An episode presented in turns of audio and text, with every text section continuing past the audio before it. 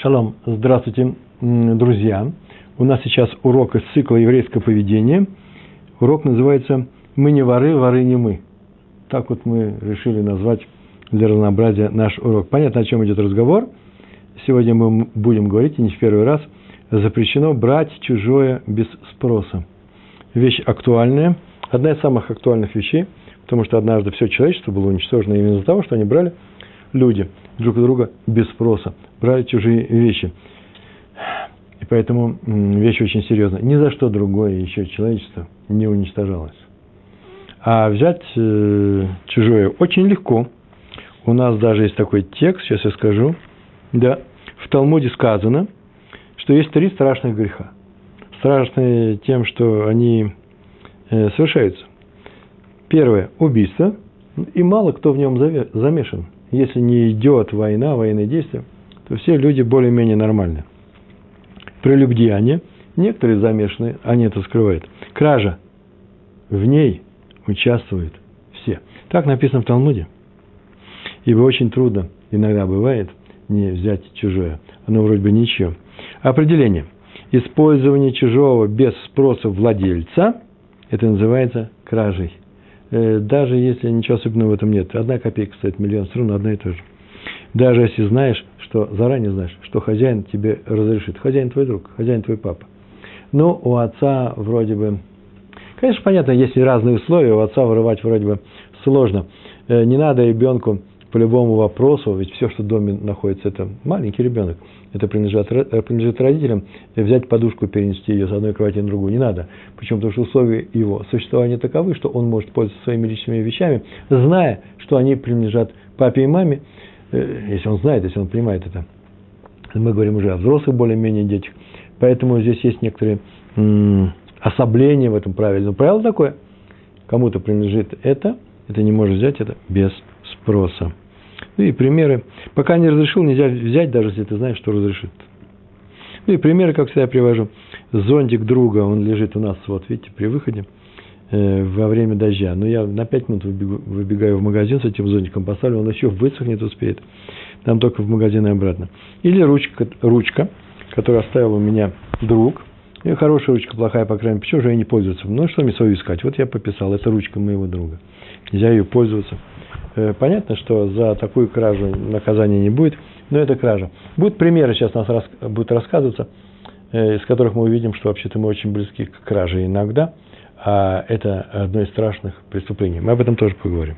Важнее, чем вроде бы э, слышится или думается на эту тему. Ну, а сейчас начинаем наш урок. Итак, запрещено брать чужое без спроса. И мы сразу опираемся, опираемся сразу на э, два недельных раздела. И Ноах, недельный раздел идет после раздела Берешит. И второй раздел Алех Третий раздел, где начинается начинается рассказ э, про еврейскую, первую еврейскую семью Авраама, э, Авраама Вина, наш пратец Авраам. В Нохе, это Берешит, 6 глава, 13 стих, написано, почему уничтожается земля, почему она будет уничтожена потопом, да? Потому что наполнилась земля грабежом, Хамас. Хамас – это вообще-то грабеж. И мудрецы сказали, в трактате Сангидрин, об этом написано, 108 глава, 1, 1, 1 страница – так сказано, насколько страшен грабеж.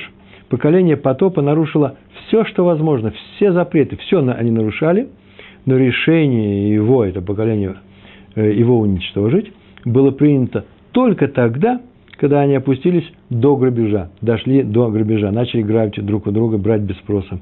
И так следует это из стиха, потому что наполнилась земля грабежом. Не потому что все уже есть еще и это, не, нет, именно это – и то поколение было уничтожено, и никто не спасся, кроме тех, кому было положено спастись, это не что иное, как не что иное, как те люди, которым было нужно спастись, это семья э, Ноха, э, его сыновья, и сына, его жена и э, жены, жены сыновей. В Лехлиха тоже написано про, о том же самом, а именно в Берешит, 14 глава, 7 стих. Там было так написано. «И был спор между пасухами Авраама и пасухами Лота». Это, если вы помните, произошло, когда Авраам и Лот и Сара вернулись от своего первого посещения э, Египта. Первое, оно уже единственное, но главное, что это первое посещение евреями Египта, когда Сара была украдена у Авраама, и после чего она была освобождена, и после чего они пришли в Эрц Канаан, вернулись, у них были большие стада, и было написано, что они не могут вынести луга и э, поля, пастбища, э, не могут вынести двух, э, огромные стада, и Авраама, и Лот, им нужно было разделиться, они разделились. И было сказано, что был спор между пастухами Авраама и пастухами Лота, после чего Авраам сказал Лоту, ты иди направо, я так пойду налево, или иди налево, я пойду направо, главное, чтобы мы должны разойтись. И Раша приводит не что иное, как рассказ, известный рассказ из Мидрашей о том, что увидали пастухи, э, пастухи Авраама, что пастухи Лота, его племянника, поступают плохо, а именно, когда идут к водопою, и вообще, когда они пасут стада, лотовские, то они их не удержат от того, чтобы они паслись не просто на ничейных лугах и пастбищах, а прям шли по полям и ели э, зеленые э, насаждения, там что там у них растет, пшеница, э, зерновые, э, принадлежащие людям вообще, а не э, пустынным, э, не ничейную землю. И сказали об этом, и так в этом Мидраше Пасахилота возра, э, возра, возразили, и сказали, что вообще-то вся земля Эрцесроль, Эрцкана принадлежит Аврааму, как известно, так было сказано, а у него нет детей, значит, все, будет унаследовано Лотом, поэтому все, мы принадлежит Лотом, поэтому Лоту, поэтому мы берем э, свое, мы забираем свое. Там был еще интересный такой подход. Кто начал вообще спор? В споре это же нельзя участвовать. Мы говорили об этом однажды, и на эту тему тоже говорили. В споре нельзя участвовать, поэтому навряд ли пастухи Авраама обратились к пастухам Лота. Скорее всего, нужно, есть такой, такой подход есть, что пастухи Лота сказали э, пастухам Авраама, что это вы, молодые люди, надевайте намордники на овец, когда вы идете, подходите к водопою, э, потому что водопой рядом с водой, с источником воды есть поля, находятся, чтобы они не зашли и не пощипали чужие, э, чужой урожай. Все принадлежит лоту. Вы на самом деле делаете плохо – Э, кому эти овцы перейдут лоту, эти поля перейдут лоту. Делать плохо нам, поэтому прекратите это делать. На что пошел развиваться этот спор. Так или иначе, здесь у нас сегодня разговор не о запрете спор, э, на спор, спорить с людьми, а о запрете на воровство.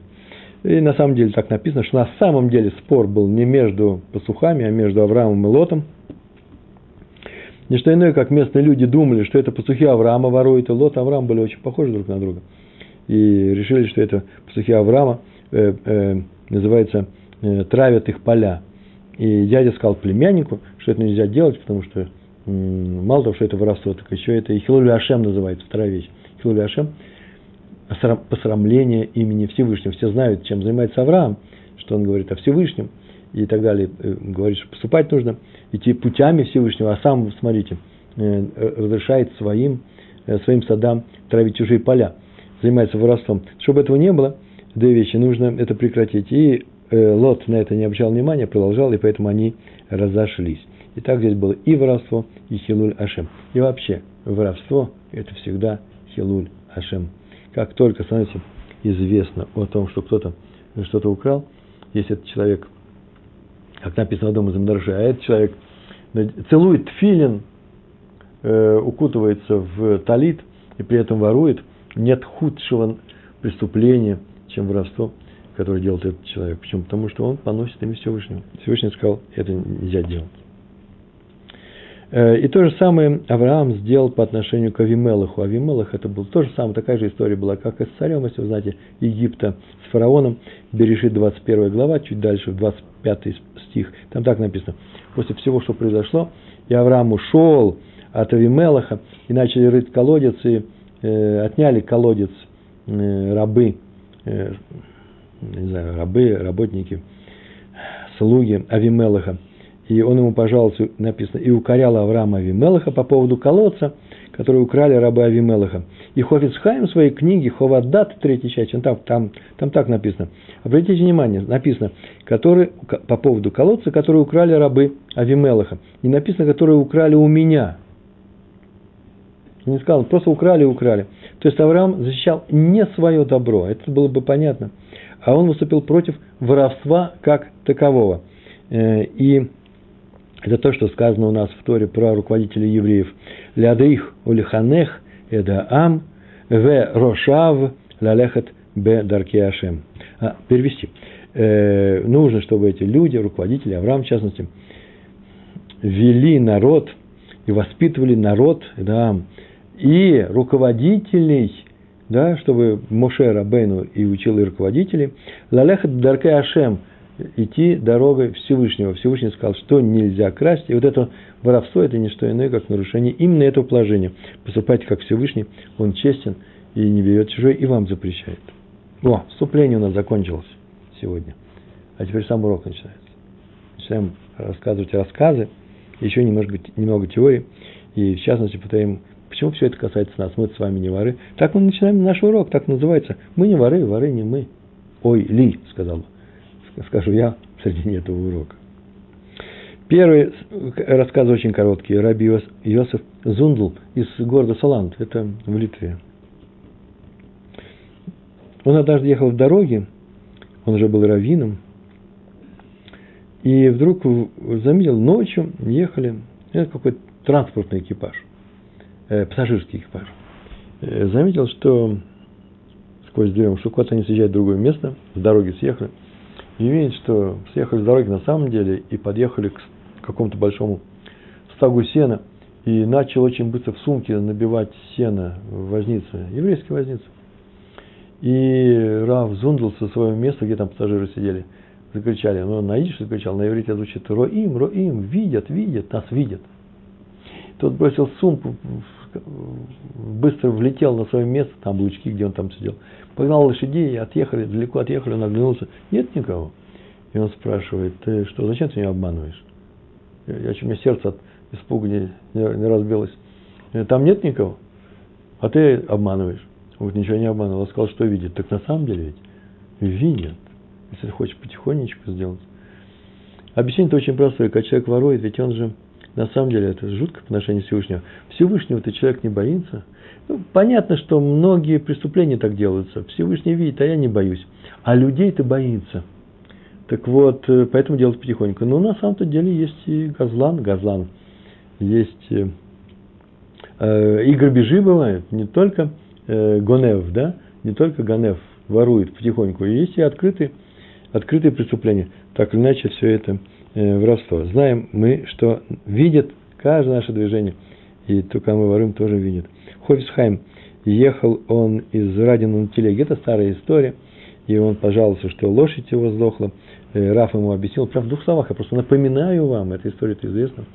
Э, Раф Хофисхайм сказал, что нужно посмотреть на свои дела, может, что-то как-то не так было, где-то он был неправ, и поэтому сначала удар идет по, по имуществу. Ну, чтобы сказать что-то новое – Каждый раз, когда мы совершаем какой-то какой проступок, Всевышний нас чинит, да, дает возможность нам самим исправить наши, наши пути.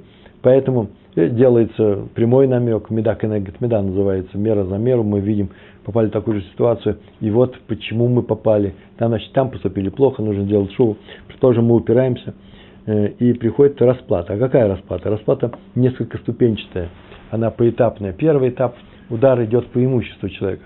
Второй идет по личным отношениям с другими людьми, по здоровью, а потом уже идет и по жизни. Но сначала начинается по имуществу. Это самое простое считается. Можно пережить и выжить. Вот он сказал, посмотри свои дела. Кто-то хидно сказал, а вот я слышал, в прошлом году шубу пропала, да, у Хофицхайма, у Рава. А это что, почему?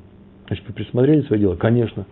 Конечно, вся, всякое сомнение. У меня была лавка, торговая, обычная лавка, Маколет – и, скорее всего, я там кого-то обманул на какие-то копейки.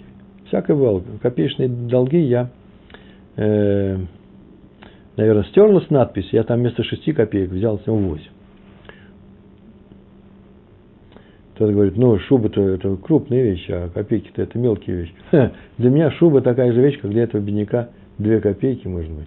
Поэтому никто не, никто не говорит, что медак, мера за меру приходит той же величине, именно в той мере. Нет, мера за меру. Не та же мера, а мера в соответствии с мерой. как ты сделал плохо, так тебе будет, тому человеку, так тебе будет плохо.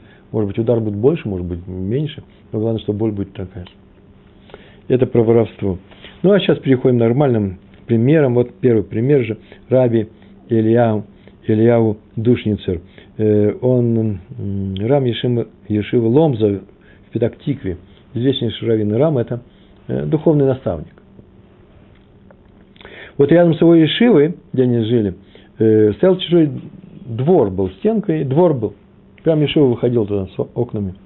Там можно было спокойно пройти. А в центре этого двора Э, стоял большой, большой дерево, эвкалипт. И много ветвей. И вот перед Сукот дети, ну, дети, подростки, обрывали нижние ветви всегда с него. Для чего? Для того, чтобы сделать схах. В Петактикве все происходит. Схах – это э, э, крышу, да, кошерную крышу для э, сукот. Так что сделал Раф Ильягу Душницер? Он пошел, заплатил хозяину этого дерева, этого двора, деньги достаточно большие, чтобы он разрешил срывать всем, кому нужно эти ветки. И он объявил об этом. Это Эфкер сейчас, да, сукот можно срывать.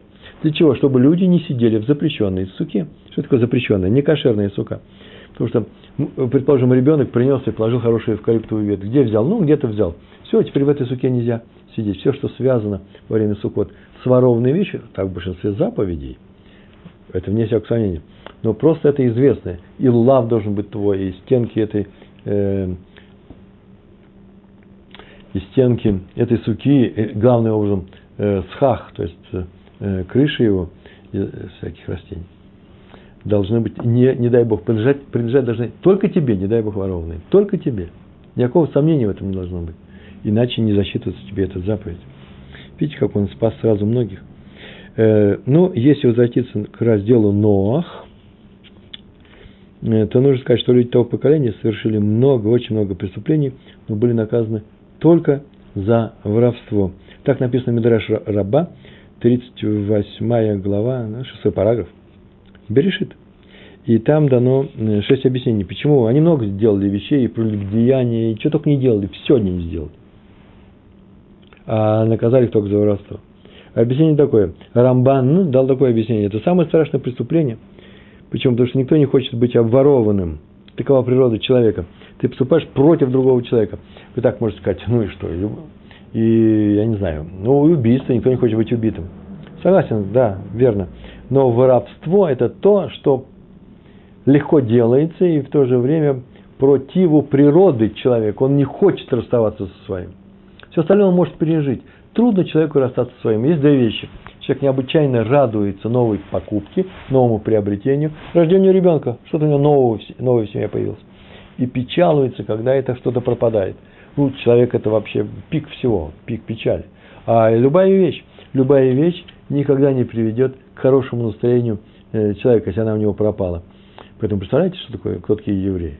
У них богатый, богатый, очень дорогой хрустальный сосуд падает со стола из рук, лопается на полу, и все кричат Мазальтов. Мы говорили же об этом, да? В память храмам мы так делаем. Ну, тарелки бросаем или стаканы стеклянные во время хупы. Только у евреев это и бывает. Чтобы что? Чтобы была у нас доля печали в нашей радости, пока храм наш не восстановлен. Так искал Рамбан мы далеко от Рамбана дошли уже до тарелки, до хупы. Второе, второе объяснение, почему именно были наказаны они за, за воровство, а не остальные вещи. Потому что сказано, мир стоит на мире, мир стоит на мире, да?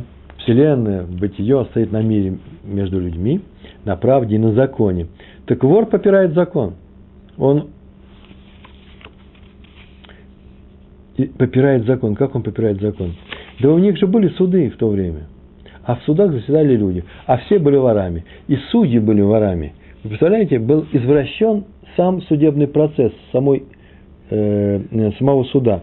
А раз так, то они подорвали, эти судьи своими решениями подорвали основу мира, потому что мир стоит на мире, правде и на законе.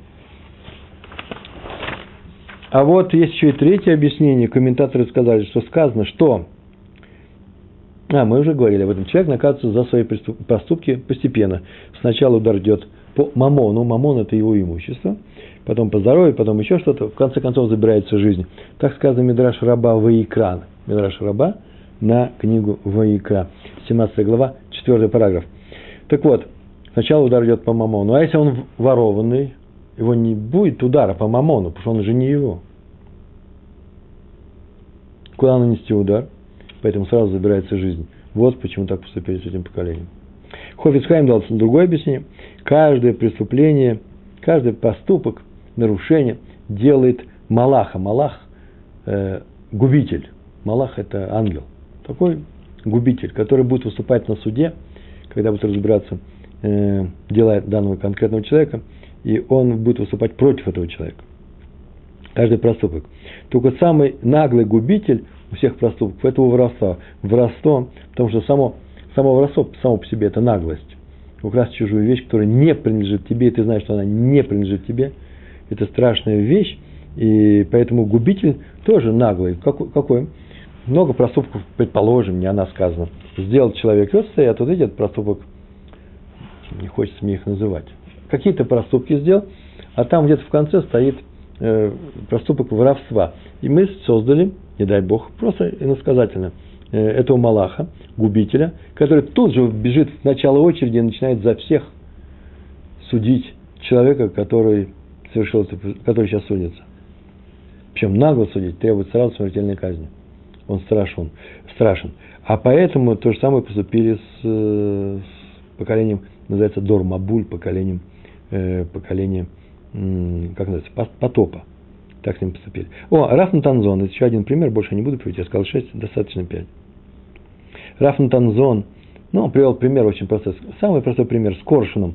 Коршун полетел на море, какой-то нешер, да, какая-то птица, орел, и подцепил большую рыбу, и решил, и сейчас он проглотит прямо ее, или отнесет и проглотит, а рыба начала его умолять, отпусти меня, разве в тебе нету сострадания к созданиям Всевышнего? На что Коршун ответил, ну, наверное, не в полете. А почему? Коршун в полете, он как раз он не, не ртом же несет, а когтями, точно когтями, помню. Когтями что-то ему отвечает – это ты, кто питается, ты хищная рыба, питается другими рыбами. О каком сострадании ты говоришь? То есть по отношению к любому поступку у Всевышнего, к любому проступку человека у Всевышнего есть рахамим. Ну, что ж не простить его? Ну, обманул он. Ну, нехорошо. Очень нехорошо. Не держал слова. Очень нехорошо. Э, нарушает субботу. Жуткий проступок. Но везде можно проявить рахамим. Кроме одного случая. Нет рахамим к к вору. Почему? Так у вора же нет рахами. Он вор, немилосердно поступает с другими людьми. А раз так, то и их не простили. Поколение Мабуля. Э, поколение потопа Дор А Мабуль. Я надеюсь, вы еще со мной, да, мы еще и половину урока не прошли. Давайте еще немножко, несколько рассказов я вам расскажу. А потом будете уже судить, хороший у меня сегодня урок или нехороший. Я не знаю. Мне не хотелось бы воровать ваше время и ваше внимание. Раби Иср Залман Мельцар – у него тоже история есть, он однажды шел с учеником в Ешиву Эцхаим. А в руке у него был макель, палка. И так получилось, все это происходит в Иерусалиме. Да еще какое время-то, очень давно это было. И в одном узкая улочка, вдруг шел по какому-то переулку, разговаривал о Торе, разговаривал с своим учеником, у него трость в руках, вдруг выбегает с перепугу какая-то курица, он взмахнул рукой, она увидала палку и понеслась по этому переулку. Он испугался и побежал за ней. Побежал за ней, размахивая палкой, чтобы загнать ее. Старый человек. С трудом все это он э, бегал по переулку, загнал ее обратно во двор и объяснил, чтобы люди не сказали, что я украл эту курицу. Почему? Потому что об этом написано в Гемаре. Бава Маце, 30 лист, второй, вторая, вторая страница. Там так написано. О возврате вещей. Если кто-то увидит вещи, нужно ее вернуть. Но если идет Закен, очень уважаемый человек, и ему очень важно его достоинство, на самом деле смешно. Будет смешно, если я, старый человек, вот видите, Пятигорске, возьмет овцу себе на шею. Не потому, что, ой, Пятигорского белая борода, и он овцу тащит, э, равин такой. Не-не-не, не поэтому, а потому что трудно мне тащить ее, и поэтому будет смеяться. Я согнусь в четыре колеса. Это будет очень смешная история. А поэтому, чтобы люди не смеялись над созданием человека, прощается старому человеку, уважаемому даже человеку, даже э, раввину, я не про себя говорю, а раввину, э, разрешается уклониться от возврата кота какого-то, которого видно, что он это не сможет сделать удачным образом. Но, написано, но если он ударил его палкой в самом начале, чтобы он шел, шел домой, о, теперь он обязан его довести до хозяина. Так вот он и ударил палкой эту курицу, поэтому и бегал, чтобы не сказали люди, что он украл. Потом в Иерусалиме так и говорили, что про него, про Рава э, Мельцера, Исра Залмана Мельцера. Там про него говорили, что больше в этом переулке его никто никогда не видел. Он обходил весь этот район, только чтобы не пройти. А он очень был удобен, чтобы идти в Ешиву, кратчайшая дорога. Он боялся повторения, он боялся, что второй раз не справится. Он боялся, что его назовут э, вором. Раби Мейер из Перемышлян, такой есть город, мы уже говорили о нем, и Раби Мейер, известнейший человек. К нему одна, обратилась одна бездетная женщина за брахой, и он дал браху, муж и жена пришли, и он дал браху этой семье, и через некоторое время у них родился ребенок, и муж женщины прислал э, Равину письмо, а в нем 300 рублей. Написано было 300 злотых. Я не знаю, какая там монета была. Давайте скажем, что рублей. Может быть, еще было до э, момента, когда перемышляны перешли. Шекели было написано. Вот моя проблема. В книге было написано шекель. И он взял эти деньги и решил достать их точно обратно. Его окружающие дети, э, студенты, ученики сказали, что дома-то царит жуткая нечита. Ты честно заслужил эти деньги. Почему? Они прислали тебе подарок. Потому что они радуются после твоей брахи у них родился ребенок. И она объяснила, что вообще-то есть три причины не брать эти деньги. Тут, во-первых, в письме, благодарственном письме написано звание, Тор, звание. Я и такой, великий в, Иерус... в Израиле и так далее. Это не я, это неправда. Второе. И я не тот, ради которого небо дает, ради брахи которого да, дает бездетным людям детей. Я не очень уверен, что это из-за моей брахи. И в третье, я вообще не уверен, что именно мне он послал деньги. Может, он ошибся, перепутал, не знаю ничего. Но ему предложили обратиться к, в Равенский суд. Вот он через дорогу, там все его знают. И он пошел туда, там все взвесили и постановили, что деньги он должен взять. Там он сказал, ладно, хорошо, не всякое сомнение, раз постановили, постановили, ну давайте еще, я вам предлагаю, спросим мою супругу, она согласна? У нее, может быть, новый аргумент есть, который я, я мужчина, я не такой умный, как все женщины, хотя я добавляю от себя. Женщина пришла, я ей все это объяснила, она руками сплеснула. Ты же еще ни разу не брал награду за свои равинские постановления. Еще ни разу нам не давали деньги за то, чтобы дать браху. Как это можно брать за это деньги? И она ужасно расстроилась. Нельзя брать. И он говорит, суду нельзя брать. Мне суд согласился с этим аргументом. Ну, да, нельзя брать. Тебе нельзя брать. И ему надо оставить эти деньги обратно. Чтобы не сказали, что он вор. Что он взял незаслуженные деньги. Ну, есть еще, еще у нас, полурока у нас прошло, а мы приближаемся, и у меня тоже полурока прошло. А давайте я еще одну историю расскажу, а потом еще кусочек про нас с вами. Раф Раби Хаим Каневский. А, ну это простая история. Рассказал про Хазона Иша. Он просто его знал, Хазон Иша был уже старым человеком.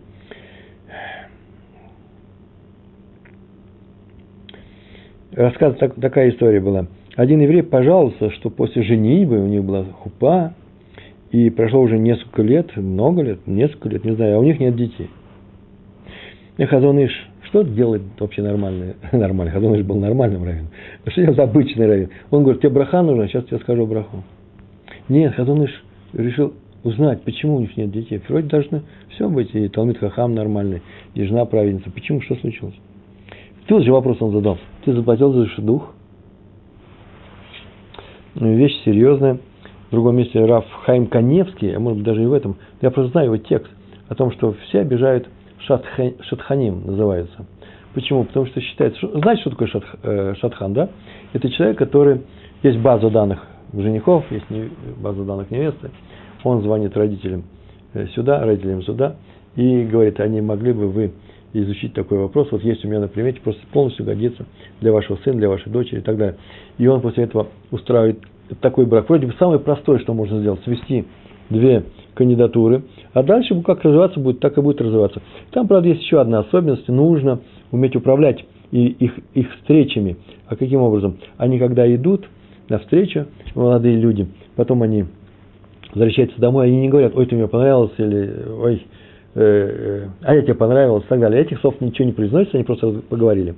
После чего они сообщают через Шатхена, через Шатхана, Шатхен, сообщают, или через Шатханит, обычно это и женщина бывает, э, хотят они продолжать, и эта сторона, и это. Бывает, что так очень часто бывает. Вторая, первая сторона говорит, какая-то сторона говорит, не хочу. Ну, там может что-то объяснить, может что-то делать. Но все это делается через него. На самом деле, вообще-то труд очень простой. А деньги не маленькие. Они все платят. Почему? Да что это такое? Что особенно там произошло? Вот он э, моего сына с, с дочерью такого-то человека. Так они и так подходили друг к другу, мы и так бы это вышли. Или еще интереснее бывает. Интересно, эта идея пришла кому-то в голову, и тогда они позвали на помощь Шатханит – которая все это дело изучила и, и э, сумела подать это родителям. Идея это принадлежит не ей, почему ей нужно платить. Так вот, Хазаныш спросил, заплатил за шедух? Тот ответил, вообще-то у нас как раз тот случай был, что его и не положено было. Тот говорит, Хазаныш говорит, очень простая вещь, пойди заплати прямо сейчас, и у тебя родится ребенок. Ничего не нужно делать, больше ничего не нужно. Так произошло, он тоже заплатил, и в положенное время – Э, родился ребенок. А иначе можно было бы считать, что это кража. Почему не было детей? Потому что вор наказывается тем, э, тем, ради чего он украл, да, что способствовал воровству. Он же за шедук не заплатил. Так вот, у них теперь не будет ничего. Но это только Хазоныш умеет такие вещи делать. А теперь то все, что касается нас. Талмуд приводит список видов кражи – и кроме этого приводит пыль кражи. Пыль – это авак гнева. Авак – это пыль. А именно то, что Торы в принципе не запрещено. И то, что является авак гнева. И можно сказать, это гонеф. Гонеф – это вор. Но не будет наказания, как за кражу. Но это страшная вещь, очень близко к краже. И так лучше не поступать. Я их возьму сейчас и перечислю. А вы посмотрите. Я как-то уже перечислял на каком-то уроке года три назад. Э, человек занимает деньги и не возвращает. Не сразу возвращает. Это воровство, очень близко к воровству. Задерживает, задерживает зарплату нанятому работнику. Я понимаю, когда у них на самом деле, у наших работодателей нет денег, и они задержат ее. А очень часто бывает, что и просто человек не может расплачиваться вовремя. Это чистое воровство. Открывает дверь зимой, когда холодно, и не закрывает э, когда, летом. Ну, то же самое в автобусе происходит. Он у всех ворует комфортное ощущение жизни, да, э, всем становится холодно. А вот ему хочется воздух. Это воровство. Наемный работник кратко не выполняет работу. Понятно, да? Не очень старается. А в Ешиве не очень учится, болтает, курит. Курит. Человек должен курить, ладно, хорошо. И э, руководитель этого предприятия или этой Ешивы согласен, что устраивать перерывы, отдохнуть нужно. Но э, не чрезмерно. Есть некоторые границы, через которые нельзя переходить, почему? Потому что это называется воровство. Ты получаешь за это деньги. Или, например, э, э, работодатель изнуряет работника тяжелой работой или ночной, не доплачивая за это. Это кража. Или крадет в шутку, даже у ребенка. Хм. Шутка русских в Израиле. Подойти к ребенку, когда ему раздают конфеты, сказать, дай мне, пожалуйста. И ребенок дает. И он говорит, ну ладно, не надо и возвращает ее. Совершенно жуткая вещь. Это называется воровство. У ребенка это сейчас там сердце обмирает. Все падает, у него украли. Это нужно прекратить. Это шутку славянских народов. Э, что еще? Крадет, чтобы разозлить. Я верну ему, но чтобы его досадить. Крадет, чтобы показать, что ты плохо охраняет. Как же ты это делаешь? Смотри, видишь, где твоя вещь? А, нет, где твой iPhone, извините за выражение?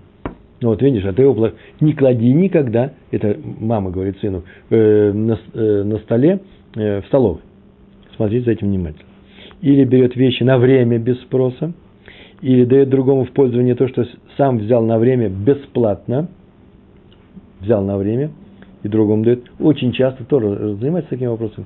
Это не всегда э, э, кошерно. Лезет без очереди, он залез без очереди, 12 человек стоит, он залез между первым и вторым, обошел между вторым и третьим, обошел 10, отстоял ровно минуту, у всех украл по минуте. 10 человек, он украл у человечества э, 10 минут. И больше того, теперь в эту очередь, сколько, в эту очередь, сколько бы, сколько бы кто ни подходил, он все время на, на одного человека отстает. До тех пор, пока очередь не кончится, раз разошлись люди, да, там начинается новый счет. Теперь это в эту кассу, это математическая задача очень простая, нужно посмотреть, сколько касс, какая скорость и так далее. Но, скорее всего, он, пока в эту очередь стоят люди, он у каждого из этих людей украл ровно минуту. Почему? Потому что они стояли бы на одного человека ближе. Ну, представляете, эта задача, она такая простая. Крадет сон у других. Я сказал детям, своим ученикам в школе, они так обрадовались, теперь Раброванова, Раврованова не будете трогать, нас докам спим на уроке. Нет, нет, там-то я буду трогать. Хотя обидно, конечно, бывает, что человек так крепко спит на моем уроке. Ну, что ж теперь делать? Плохой урок. Крадет уважение у другого. То есть разговаривает с, с, уничтожай, с унижающей интонацией. И все это видят, это называется, крадет уважение у этого другого в глаза других людей. Не отвечает на шалом другого человека. Ему говорят, здравствуйте. А он не говорит ничего. Это называется кража. Талмуде отмечено. И тот, кто пользуется предметами этого мира без благословения. Без, без брахи. Такой считается, по такого говорят, что он украл у Всевышнего и у евреев. Кого украл? Благословение. Которые могли бы сказать на это браху, а он что? Не благословляет. На это Амена не могли бы ему сказать. А он не сказал это брахи. Это написано в Брахот, 35-й лист, вторая страница. Это у нас был про нас с вами. А, сегодня я видел. Подъезжает машина – Ничего, я придумываю этот пример, я не хочу сказать плохо про евреев. Предположим, вы идете по улице, вдруг по кошерному району, все тут соблюдают Тору, и дети идут в школы, в хедеры, в учебное заведение для девочек, בית ספר, да, для девочек, Бейт Яаков называется, и э, их развозят, не все сразу рядом со школой стоит, и кто-то из соседей берет своего ребенка отвозит, Американская мамаша сажает на свою машину, свой Land Rover э, ребенка, заодно и всех соседских детей, они там же учатся, девочек. И все, все они вокруг этой, в этой машине залезают. И она подъезжает к этому учебному заведению, сзади автобус, сзади еще несколько машин. Она не подъезжает к э, тротуару, э, к поребрику, как сказали бы ленинградцы, жуткое слово, подъезжает, не подъезжает к тротуару, а прямо посреди улицы, Land Rover, и все выходят. И это делается медленно – вот эта женщина украла у этого шофера, у пассажиров этого, э, э, этого автобуса по минуте. Сколько он тут стоит? Пять минут, три минуты. Это называется кража. Но она не знает, поэтому мы ее судить не будем. Ладно, хорошо. Еще один пример. Бейт Талмуд э, в городе Келам в Литве был известный Бейт Мидрш, можно сказать, ну, ну как называется, там, где люди учатся, не обязательно синагога. Там и кололи, там и шивы, там все. Называется Бет Талмуд. И вот один еврей, который был, был гостевал в этом городе Келем, он приехал туда через много-много лет, позже, приехал туда, пошел, и вдруг в передней обнаружил свою трость, которую он забыл здесь много лет назад. Как она стояла в углу, там было написано «висела». Трость такая тросточка красивая, дорогая вещь бывает иногда – что там, бамбук, красное дерево, сандал, кожаный или еще что-нибудь, э, рукоятка, и кожаный э, петелечка такая, которую вешали, не только ставили, или в специальное заведение, э, специальный такой приборчик там с дырочками, как в Англии, или просто в угол, как в России, а в Литве на крючочек вешали. Висит его трость много лет. Никому в голову не пришло трогать, сдвинуть, еще что-нибудь не сделать. Такой город Келом был – Такая же история там произошла с серебряной монетой. Серебряная монета, это сейчас, может, ничего не стоит. Серебро всегда себя стоило. Это деньги. И один человек нашел там свою монету на подоконнике в том же месте через добрый десяток лет. Как она лежала, так и лежала. Все подходили ее видеть, она блестит, подоконник, солнце. Никто до нее даже не дотронулся. Тут вообще убираются и пыль собирают. Пыль-то нету. Значит, кто собирает пыль, поднимает ее, вытирает, кладет на место. Не мое, кто захочет, кто захочет, то возьмет. Называется, хозяин придет и заберет ее. Мы не берем чужие. Это был город Келем. Понятно, что это такая редкость, даже в еврейском мире, видите, рассказы рассказывают про город Келем. Но, как правило, здесь у нас так оно есть. По крайней мере, я что-то я не помню, чтобы в наших синагогах, там, где я оставляю свой махшев, э, компьютер, нетбук, чтобы мне нужно было его как-нибудь специально эм, прикреплять к чему-то. Но это в наших районах. Может быть, в центре города мне пришлось бы какому-нибудь или прикрепить, или убрать, или попросить, когда я отхожу на секунду, чтобы посмотреть за этим. Но ничего у нас никогда не случалось. А уже если тфилин, да, дорогие вещи, 500 долларов, это минимум, так они же во время утренней молитвы лежат где угодно. И коробочки от тфилин, и талиты. Может, могут положить, оставить полный набор, сет, и тфилин, и талит. Никому в голову не приходит взять это. Если взяли, я, я вас уверяю, случайно взяли, еще вернут. Только нужно будет систему возвращения э, продумать, как это сделать. Поэтому отписывайте все. Не для того, чтобы вору было стыдно, когда он смотрит на вашу фамилию, да, а для того, чтобы человек, который нечаянно это взял, свое оставив, э, знал, э, кому обратиться, по какому телефону. В Радине, город Радин, во время дождей на улице клали доски. Слово было специальное как-то в Архангельске, мне рассказывали это слово, как называется. И по этим доскам ходили. Грязь, лужи, Радин. Российская империя. А Хофицхайм по ним старался не ходить. И он говорил, что есть подозрение, что они взяты без спроса э, хозяев, ну, из заборов, из сараев, когда дождь пошел. Ему сказали, да нет же, многие же ходят, так что вообще-то узаконено их использование здесь. Польза же большая. А он сказал, так об этом прямо написано в Талмуде. Э, трактат Ирувим. Не все его изучают, но нужно знать. 53 лист, вторая страница. Там так было сказано. Хойсхайм об этом сказал. Рассказывал раби Яшуа бин Ханания. Бен Ханани. Однажды я шел по дороге, и которая вдруг шла-шла, и вдруг пошла через какое-то поле. А потом вышла снова на ровное место и пошла дальше. Я иду через поле, а девочка стоит на краю поля и говорит мне, Раби, это чужое поле. А я говорю, но ведь тут пробита дорога, ковшу, э, дерах, тут все ходят. Она сказала, так ее пробили такие же воры, как ты. Так сказал Раби Гашуа бин Ханани. Так вот, я не хочу быть вором, который ходит по доскам, даже если весь город ходит. На всякий случай я не буду ходить. Так сказал Хофицхайм. Адерет, о, это Раби, Рав Борух Финкель, раввин Иерусалима, начиная с 1901 года, известнейший человек. Так он часто выполнял общественную работу за свой счет. Так он, он был руководителем, раввин города, он чинил эруф. Знаете, что такое эруф, да? это столбы вдоль города и такие указатели, проволока, веревки, э, что дальше уже во время субботы, во время субботы нельзя выходить за эту территорию, потому что будет нарушение. Ну, можно выйти в какое-то расстояние, можно, но нельзя ничего вынести. Вообще ничего. Ни очки, ни спички.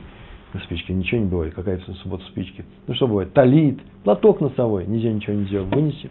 И поэтому указан этот эров. Закон эрова вы знаете – можете узнать. Так он чинил его за свой счет. Его спросили, почему? А он сказал. Мудрецы сказали, Рубан ба Гезель. Большинство людей ворует. Помните, мы с этого начали? Убивает мало кто. Прелюбдяне, ну, бывает, но редко. А воруют почти все. Рубанно. Многие воруют. Ну, пусть даже неосознанно, не обращаем внимания. Так вот, поэтому, сказал Рав Борух Финкер, каждый должен опасаться, что он тоже входит в это множество. Может быть, он нечаянно что-то взял. А с другой стороны сказано, что человек, если украл, должен вернуть. А если он не знает, у кого он украл, если мы добавим, а если он не знает, что он вообще украл, что возвращать, кому возвращать? Так вот, если человек украл и не знает, у кого украл, пусть отдаст всей общине для рабим. Вот я и отдаю.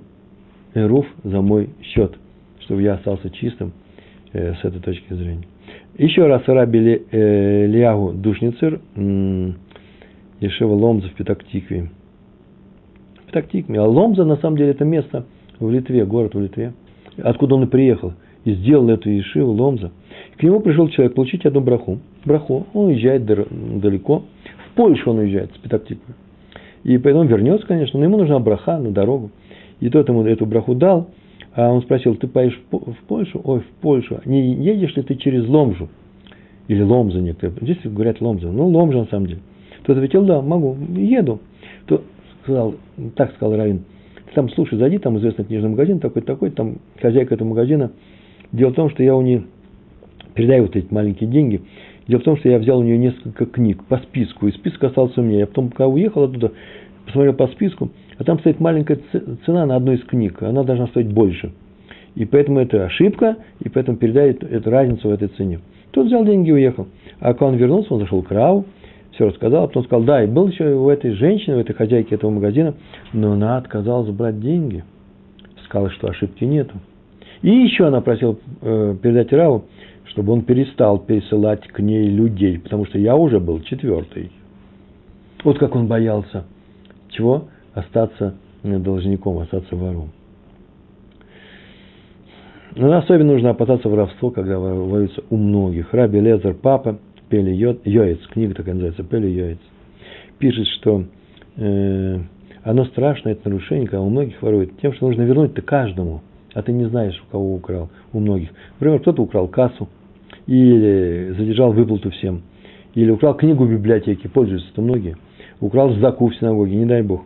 Раф Ицкак Зельберштейн рассказывал, что он видел, как Раф Яков Исроэль Каневский, Сайдлер, да, шел в Ешиву по улице, улица Раби в Нейбраке, она основная, центральная, в Нейбраке. И он должен был пойти в Ешиву, которая находится на параллельной улице, и он пошел по этой улице, дошел до переулка, потом повернул снова в обратном направлении и пошел параллельно э, в эту Ешиву. Когда здесь почти в каждом дворе есть проходной, проходной двор, можно пройти. Он говорит, по закону нельзя проходить через чужую территорию, и поэтому не собирается, иначе скажут, что ворует. И ему сказали, да они рады будут. Он сказал, знаете, что не знаю. Может быть, они не будут рады. Но ведь нужно так спросить. Пришел человек и сказал, ходите через мой двор, Рэбе. Он сказал, я не могу. А проси, пожалуйста, всех-всех людей в твоем доме. Это же трудно сделать, а поэтому не надо. Он очень боялся. Раби Эльханан Вассерман. К нему пришел ученик, чтобы купить его книгу. Книга называется «Ковец э, Гаород». «Ковец Гаород» э, собрание замечаний, сборник замечаний. Тот дал ему книгу и Рава Серман. И тот ему дает деньги, нет, нет, он говорит, денег мне не нужно, я с учеников не беру. А тот говорит, а я не беру подарки. Сунам атанот ихия. Помните, да, такое выражение? Нужно ненавидеть подарки. Не бери подарки, если нет большой нужды. Возьми, как, как сдаку, если тебе нужно, но подарки старайся не брать. Старайся давать, но не бери. И тот все равно настаивал, что денег он не берет, он сказал, ну вообще-то это тяжелая работа. Почему? Если я даю подарок, то не надо проверять всю книгу. Какая есть, такая есть подарок. А если я ее продаю, то должен проверить каждую страницу. Не дай бог, там что-то не отпечаталось. Тфус называется, да? Какая-то ошибка произошла. И поэтому делать нечего, он вздохнул и начал проверять эту книгу каждую страницу, после чего взял у него деньги. На Роша один ученик из Ешивы взял у другого Махзор. А, учитель заметил, старый человек был, заметил сказал – ему, скажи, пожалуйста, ты э, этот Макзор попросил, я вижу, с стола взял, у того еще есть. Вот ты попросил, он говорит, ну, ничего страшного. Макзор, он принадлежит всему народу. Он говорит, нет, этот Макзор принадлежит этому человеку, он деньги заплатил. Поэтому это гезель, воровство. Но самое страшное не это, что ты украл. Есть еще страшнее. Те молитвы, которые ты успел прочитать, народу жена, по этому Макзору, ни одна из них не засчитывается. Поэтому принеси свой Макзор, достань свой Макзор – и э, э, этот верни обратно, а те молитвы, которые ты уже прочитал, тебе придется повторить. Интересное замечание. Ну и еще есть несколько вещей, я их сейчас вам расскажу. Истории есть. Про Раби Бейра Лейбовица, э, Рош Ишива, руководитель Ишивы Каменец. О нем рассказал его зять, Раби Муше Бернштейн. Все слов написано все это. Однажды он пришел к, к своему тестю и видел его, что он расстроенный необычайно. В чем дело? Тот сказал, что я нашел у себя дома книгу с печатью синагоги города Кременчук. Он там был раввином. И когда большевики, наверное, да, кто там, э, э, взял власть, красный, э, он оттуда бежал. Ну, я надеюсь, если там не немцы пришли в Первую мировую войну. В общем, он оттуда бежал, и э, книги взял свои, и одна из них оказалась книга-то синагоги города Кременчук. Получается, что, что он вор, он украл ее. Но беда-то в том еще самое страшное, что, что когда он бежал, поэтому сказал, ой, ужасно расстроился. Что произошло? Один гет, в котором я участвовал в суде, гет написали. Гет, это, вы знаете, документ, да, разводной лист между мужем и женой. Муж пишет его, дает женщине.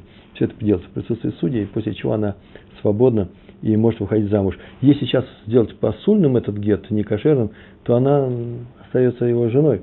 И мы сейчас только такую вещь сделали. Я его сделал в Минске. как в Минске оказались. Ну, говорит, как я бежал с Кременчука, я ехал через Минск, и там знали, кто я такой, знали, кто он такой. Его пригласили участвовать в суде, и он там давал этот гет. И он оказался, вообще-то известно правило, что гет должны давать кошерные даяны, даян судья. А, а он вор. Раз вор, значит гет-то не кошерный. И он жутко расстроился, жутко расстроился. Собрали тут же суд и решили, что он может не возвращаться в Минск, нечего возвращаться в Минск, для того, чтобы это дело поднять и снова судить его. Почему? Потому что он ни в чем не виноват. А как ты узнали? Спросили его. А что произошло? Произошло ли в пути что-нибудь из Кременчуга? И в Кременчуге что-нибудь произошло? Ну да, конечно, бандиты на нас напали. У меня вообще-то с ножом к телу, нож приставили к телу, хотели меня убить. Спаслись просто чудом, спаслись чудом. Шма уже кричали. Я веду и дал. Так вот полный веду, потому что я понимаю, после этого события, что оно не случайно пришло. Это мои слова, все это я описываю, что там произошло на самом деле. Ввиду и он сделал, сделал полный-полный тшу, что из-за чего-то пришла вот эта смертельная опасность. Поэтому все, что он сделал плохого, э, он от этого отказывается. А, сказали, раз так, то ты уже не был вором. Ты же виду сделал. И ты поэтому чист. Но книгу надо вернуть. А как вернуть книгу? Советская Россия закрыта. Значит, книгу можно не возвращать. Почему? Потому что нет такой возврата. И синагоги, наверное, скорее всего, такой нет. И вернешь как-нибудь другой, другим образом. Общине, какой-то общине что-то сделаешь. Так постановили. Так, видите, он человек расстраивался. Ну, есть еще некоторые истории о Ризале. Не знаю, успели ли рассказать. Давайте о Ризале я не буду вам рассказывать, потому что она э, такая мистическая. Все, что связано с Аризалем, мистическое. Там Хахам пришел к нему и сказал, я хочу письмо получить о младца. А молодца, это значит, как это рекомендательное письмо. Хочу уехать в другой город, попытаться там учить Тору. А то он сказал, знаешь что, Аризаль ему сказал, езжай вот именно в такой-то город, там тебя ждет свадьба. Слушай, тебе уже немало лет, а ты еще никак не женишься. И он поехал в тот город, там один богатый человек, увидал, какой он мудрый человек, выдал за него свою дочь, дал большой недунин. Недуни – это значит э, наследство, да, приданное. А но через три месяца жена умерла. И вдруг получил большое наследство э, от, э, со стороны жены, вернулся в свои, свои края, рассказал об этом Аризалю. Тот сказал, что ну, знаешь, что твоя жена в прошлом Гилгуле была мужчиной. Гилгуль – это перерождение душ. Мужчиной была. И более того, ты был с ним знаком в юности, с этим, с этим мужчиной, юноша, и он взял твои деньги большие и не отдал, поэтому он умер, для чего, чтобы родиться и чтобы стать э, женщиной. Так он с собой расплатился. Он тебе прислуживал, да еще и обогатил тебя. Я бы эту историю вам бы и не рассказывал. Если бы что, Алексей из России, Западная Сибирь. Информацию тоже можно украсть. Спасибо заранее. Э, э, спасибо, наверное, за ответ, да, а не за информацию. Знаете, что информацию можно украсть. Обычно это одно из видов воровства. Э, пять шекелей лежали на сиденье в автобусе. Если отдать эти деньги как зака, для этого не... Пять шекелей нашли в автобусе. Это не воровство, Почему 5 шекелей, на них нету симана никакого, можете взять, называется находка. Э, в одном доме живут люди, крыша стала протекать, один из, э, отказался платить равную долю. Как на, какое название для этого? Раз он отказывается, там есть у вас ВАД, как называется, совет жильцов, его можно присудить. Если он отказывается, отказывается, можно пойти в Равинский суд. Если это не Равинский суд, про неевреев я здесь ничего не говорю. Э, сделай работу, а работодатель отказывается платить, если забрать у него вещи в его присутствии. Нельзя так поступить, это будет воровство. Вы понимаете, да, он ему не платит, он его что-нибудь возьмет и украдет.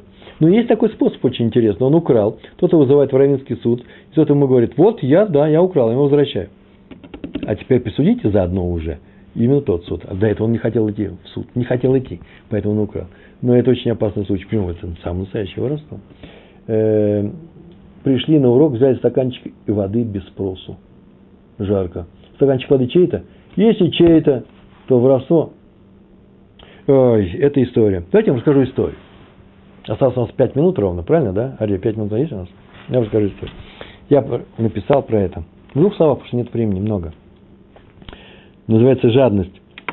Лежит перед нами пирог. Посмотрите в блоге Толдот, Толдот там я написал, называется «Большой кусок». Лежит перед нами пирог, и всем хватит по куску, а один из них очень большой. Взять это или не взять? Так вот, можно брать. Твоя жизнь дороже, твоя жизнь ближе, да? Хаеха э, э, да, ближе тебе они. Кадмот, как называется? Э, раньше. Забудь о своей жизни раньше. Но, а уже если пикух нефиш, если вообще смертельный случай, то разговора даже нет. Но здесь разговор идет о том, что можно же ведь и не взять большой кусок, можно взять маленький. Есть люди, которые всегда предпочитают взять большой, э, большой кусок. Очень много у меня примеров из личной жизни есть. Просто чисто таких описательных, как люди некоторые поступают. Есть такое, такое в характере человека есть. Не будьте такими людьми, но не осуждайте других, так они сделаны. Так вот, пирог.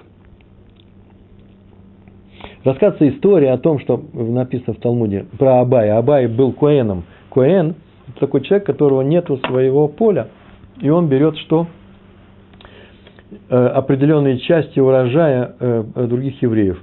Имеет право. И другие евреи не имеют права кушать использовать свой урожай, пока они не отделят для Коэна. И для, для нищих, для бедных, там много чего есть отделений, но для Коэна нужно отделить. Это первое, что есть, трума.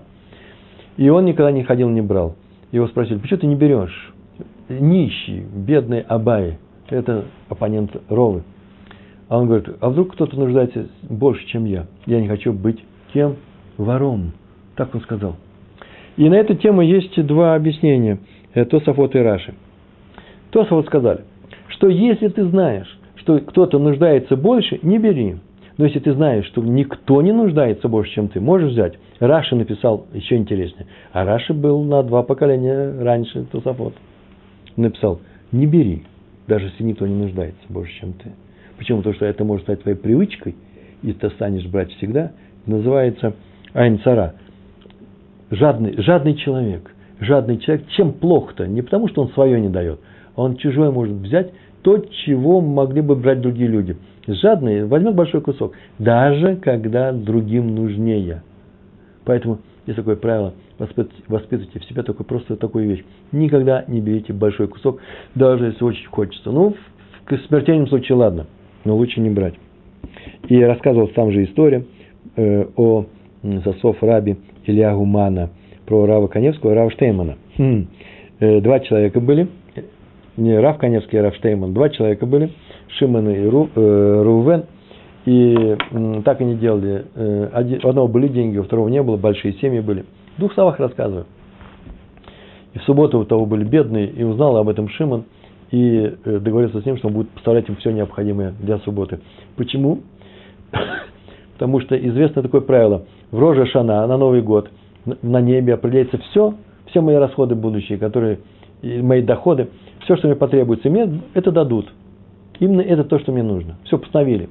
Может быть, меньше наказания, как наказание за то, что я взял чужое, может быть, в прошлом году. Но дадут. Но субботы сюда не входит. Ты можешь тратить на них как хочешь. Тебе всегда будут даны э, э, деньги для э, субботы, средства, средства для субботы. Понятно, что тратить как хочешь тоже. Все нужно делать с умом. Так вот так он ему помогал. И потом он потерял свой эсок, потерял свой бизнес – и не совсем потерял, но стало ему трудно. Но он продолжал помогать. И узнал об этом Рован, сказал, я не могу больше отказывать. Это говорит, тебя это не волнует. Почему? Потому что субботы не входят в мой, в расчет на небе. Э, это как на себя, сколько хочу, столько трачу. Я трачу на тебя. Моя суббота. Тот говорит, нет, ты можешь тратить на себя, на свои субботы. Это для тебя чужая суббота. Поэтому я иду у тебя не по субботней графе, вы со мной, а по какой графе? По общей. И пришли они к Раву Коневскому. Вот они Раву Мана попросили, чтобы он их свел к Раву Коневскому. Спросили Раву Коневского. Тот постановил, имеет право помогать в субботу. Почему? Потому что э, взялся за это, пускай это будет хорошо. И у него будет браха, и он из-за этого снова поднимет свой бизнес. А Рафштейман, узнав об этом, сказал, я могу даже объяснить, почему. Потому что суббота для Шимона, который помогает Рувану, Будет плохой суббота, если он узнает, что у меня все есть, а у него ничего нету. И поэтому, чтобы у него была хорошая суббота, поэтому Всевышний ему даст и на субботу для Рувана. И это идет по графе субботы. Раф Коневский на это ответил, нет. Много людей в мире, бедняков, бедные люди, всем помочь нельзя.